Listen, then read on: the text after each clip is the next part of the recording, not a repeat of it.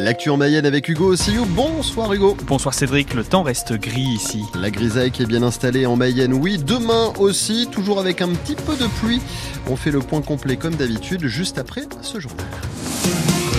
Et on danse aujourd'hui à Saint-Georges-Butavant. Et oui, c'est le bal de la Saint-Valentin avec un invité d'honneur, Gilou, le célèbre accordéoniste de Pierre Perret et membre du groupe Licence 4. Vous le connaissez sûrement? Bien entendu, oui. Bah il vient boire un petit coup à la maison, Exactement. etc., Le groupe qui chante vient boire un petit coup à la maison. Il vient souvent chez nous, d'ailleurs Gilou, parce qu'il est un peu amoureux de la Mayenne lui aussi. J'ai beaucoup d'amis, j'ai de la famille. Mon pianiste, il a toute sa famille en Mayenne. Moi, je suis dans la Sarthe à côté, donc je viens très très souvent par ici c'est la joie de partager, de donner du bonheur aux gens, de les faire chanter, de les faire danser. Puis là, c'est Saint-Valentin, c'est un peu une fête un peu spéciale.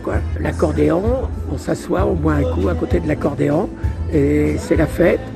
Ou alors on pense à des gens, et c'est très joli l'accordéon.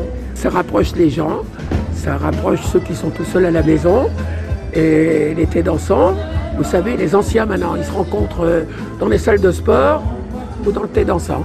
Donc dans le thé dansant, c'est pas plus mal.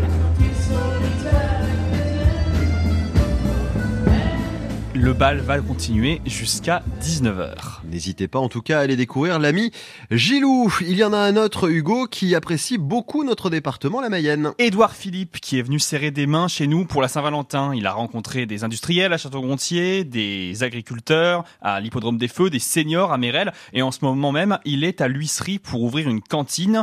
Demain, il sera dans nos studios. C'est l'invité de la rédaction à 7h45.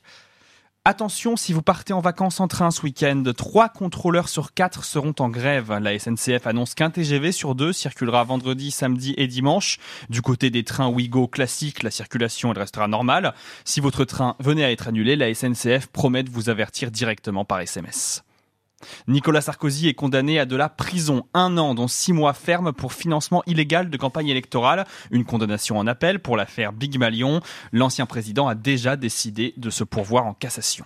Et on attend un très gros match pour le PSG ce soir. Le club parisien reçoit la Real Sociedad, match aller de huitième de finale de Ligue des Champions. Le coup d'envoi c'est à 21h au Parc des Princes.